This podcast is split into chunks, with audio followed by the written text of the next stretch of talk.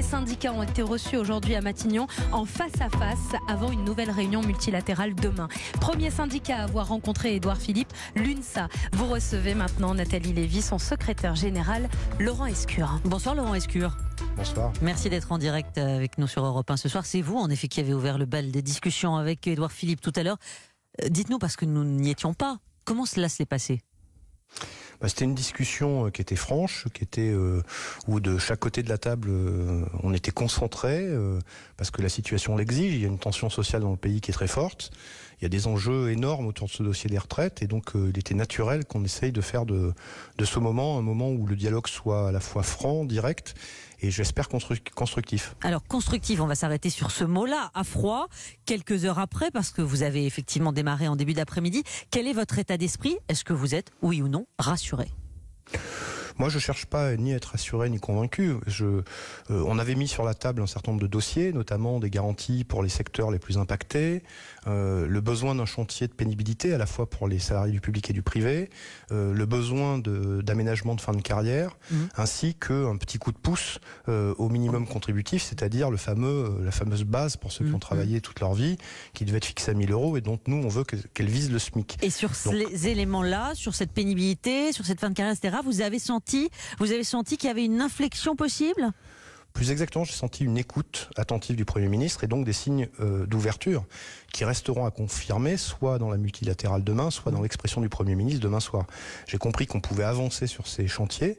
Euh, ça ne veut pas dire qu'on a de garantie, mais mmh. qu'en tout cas, il y avait une discussion possible euh, pour qu'on crédibilise le fait que le système universel qui euh, veut être égalitaire mmh. soit en même temps équitable, parce qu'il y a des disparités sur la pénibilité ou sur mmh. les fins de carrière. Mais Laurent Escure, si on avance sur un de ces points, mais pas l'ensemble, qu'est-ce que vous dites?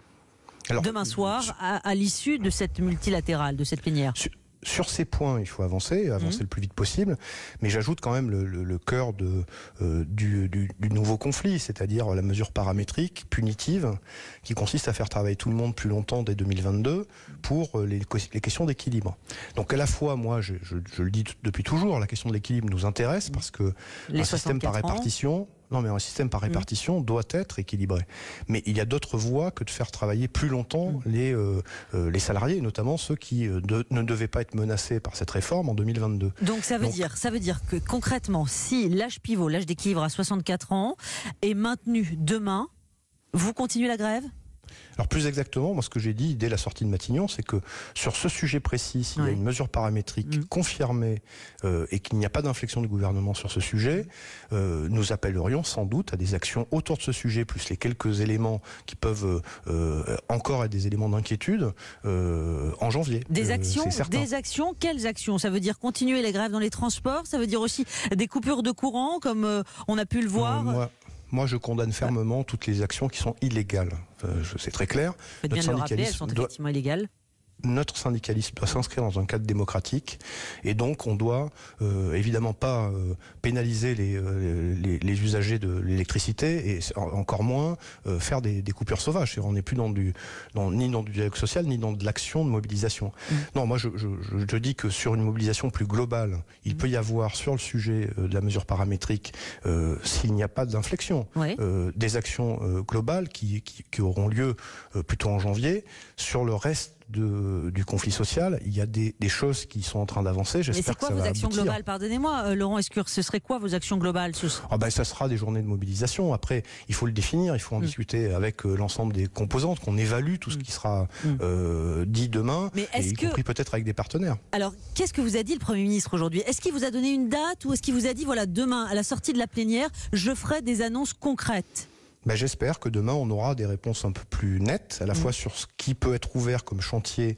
Et nous, comme on a les deux feux euh, de l'action, de, de, les deux fers de l'action au feu, c'est-à-dire que non seulement on est dans des mobilisations lorsque c'est nécessaire, mm, mm. et on est dans une action de négociation permanente parce qu'on pense qu'on ne peut pas laisser le gouvernement écrire tout seul cette réforme. Ça veut dire que si demain, ça veut dire Laurent Unsa, Laurent, Laurent Escure, si, euh, si demain les annonces vous conviennent, euh, l'UNSA, syndicat majoritaire à la RATP, deuxième à la SNCF, je le rappelle, c'est important, vous appelez les agents à reprendre le travail immédiatement dès vendredi?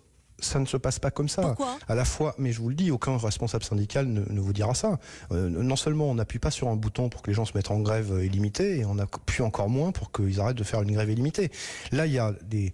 J'ai vu qu'il y avait des choses sur la table pour essayer de garantir, Mhm. c'est ce qu'ils demandent, le contrat social des cheminots de la RATP et de la Mhm. SNCF.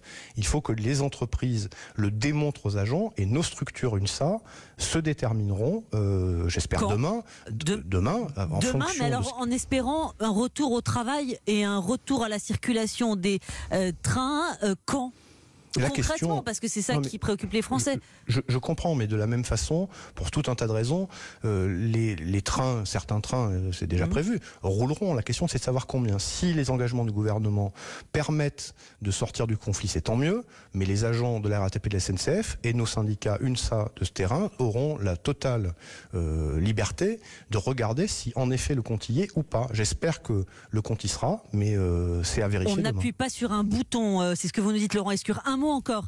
Il ne faut pas traîner, a dit Philippe Martinez, le leader de la CGT, à la sortie, lui, de son entretien qui a été pour le moins rapide hein, avec euh, Édouard Philippe. Euh, il est beaucoup plus fermé que vous. Vous pensez qu'on va là, vers une désunion syndicale? Les réformistes, vous, la CFDT d'un côté, et la CGT qui n'a peut-être hein, pas été entendue?